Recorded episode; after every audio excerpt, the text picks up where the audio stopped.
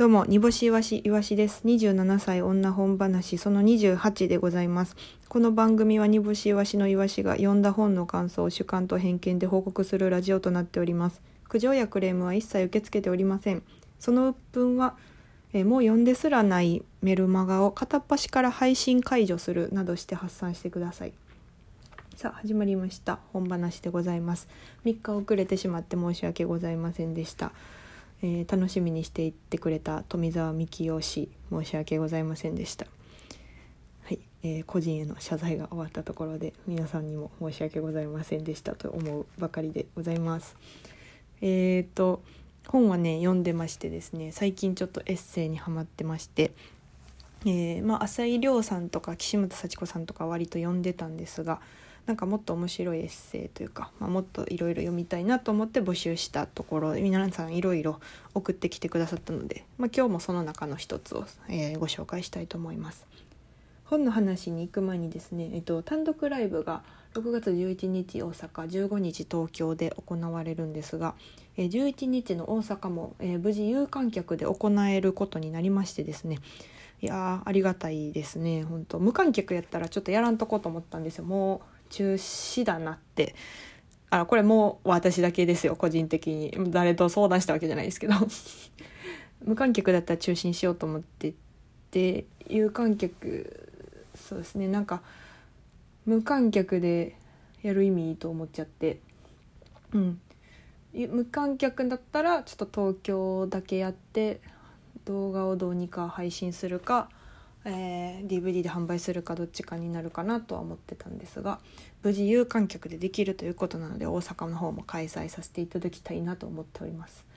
えっ、とこれねあの奇跡というかあのラッキーやったんですけど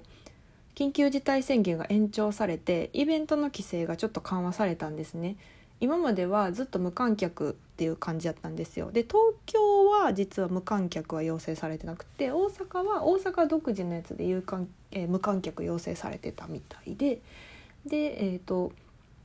今回そのイベントに関して若干規制されたので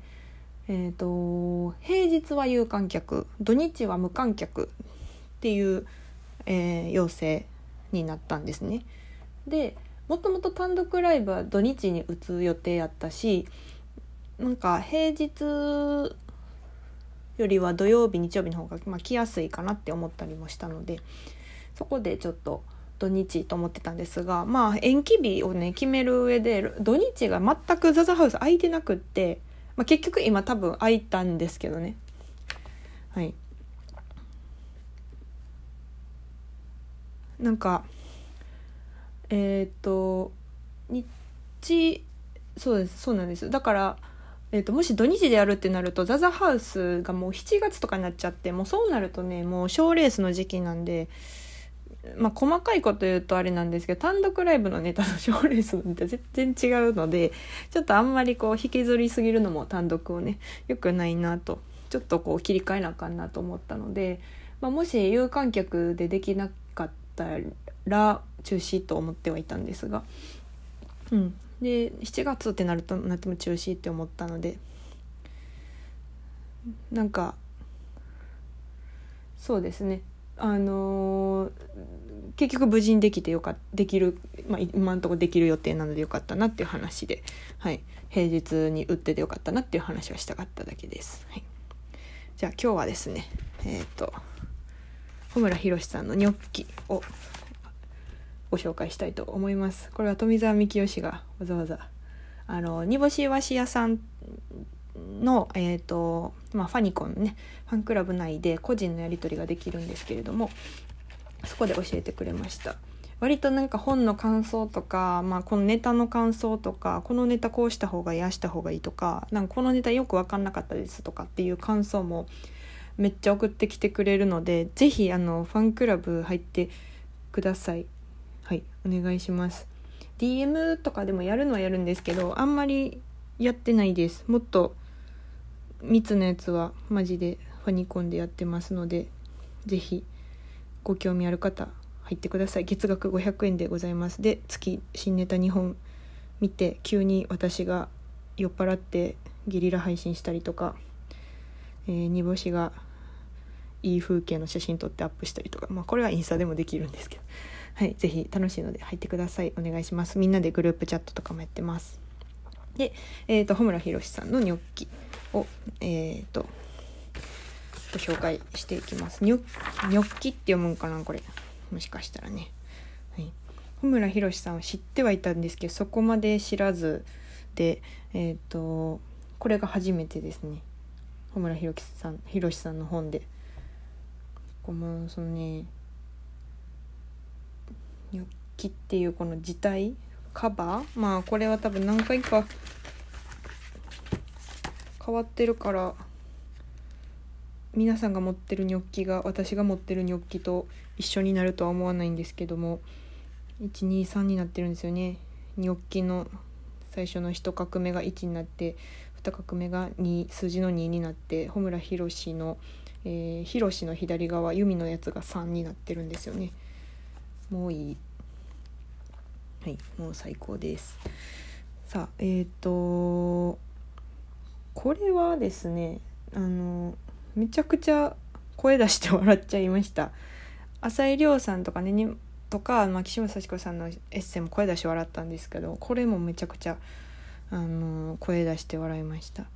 うん、まああんまりなんか多分文章のまま言い過ぎると良くないかもしれないんですけど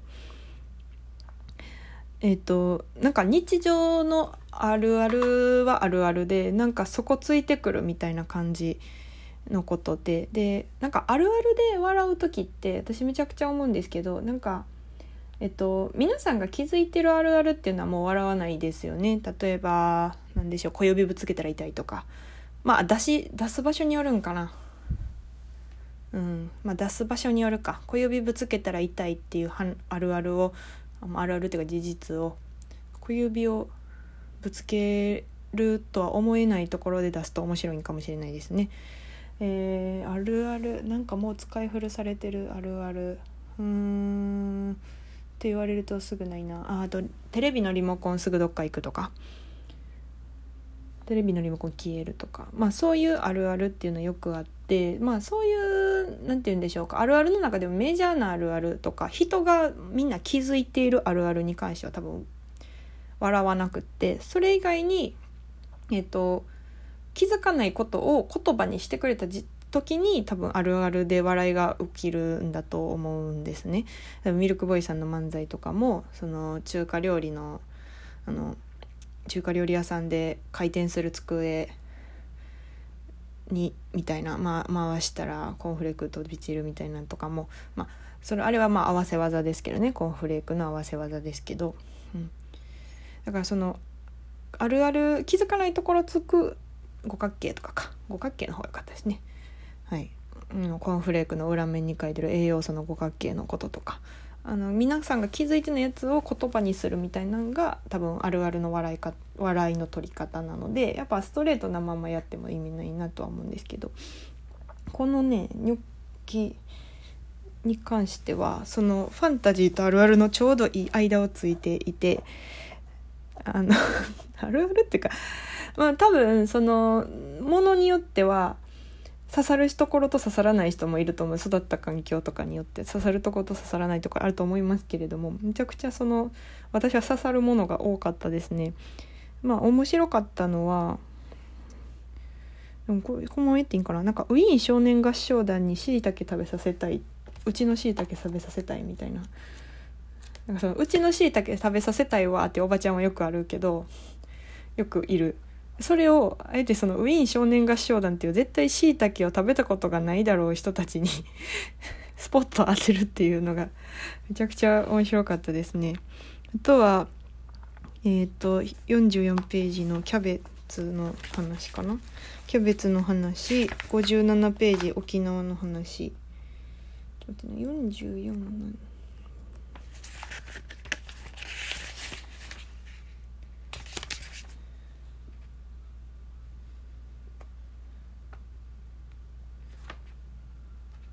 あうん。そうそう。キャベツの話ね。こうプロ野球選手がキャベツをあたあの帽子？帽子の中にキャベツ凍らしたキャベツを忍ばせたっていう話なんですけど。これに関しての会見の話ですね。ここの切り返しがめちゃくちゃあるあるであるあるやしそのそこに落とし込むんやっていうののすごいなって思ったやつですね。あとは57ページ沖縄。うん。これはこれは多分穂村さんのその感性に惚れたというやつですね。あるあるというかそう感じるんやみたいな。沖縄料理の店主のことをそう感じるんやっていう話です。あとは63ページの猿。うん。これもなんかあるあるっちゃあるある。よく見る。よく見るけどあそうちゃんとなんか気持ちよく言葉にしてくださったいう感じですねあとは71これはあの最後の一文一文をすごく貯めて言いたいなと思います私がもしこれを朗読しろと言われたら。あとはこの92ページの「科学クラブその3」ですね。うん。いやもうここれはちょっと発見すぎる。うん。発見すぎます。でも私同じようなことを家庭科の教科書で思ったことがあるのでそれはちょっとなんかみんなあるあるなんじゃないかなと思ってネタとかノートとかに消化できたらいいなと思います。はい、そんなわけでですね最近ちょっとノートを書いたりしてますので是非そちらも皆さん読んでみてください。エッセイというか起こったことをねあの私の視点から書いております。なんか結構皆さんいろんな人に見ていただいてるみたいでありがたいです。是非好きしに来てください。あとノートにはすごくメンヘラが載ってますのでそちらも是非覗いてやって嘲笑ってやっていただけたらと思います。以上ありがとうございました。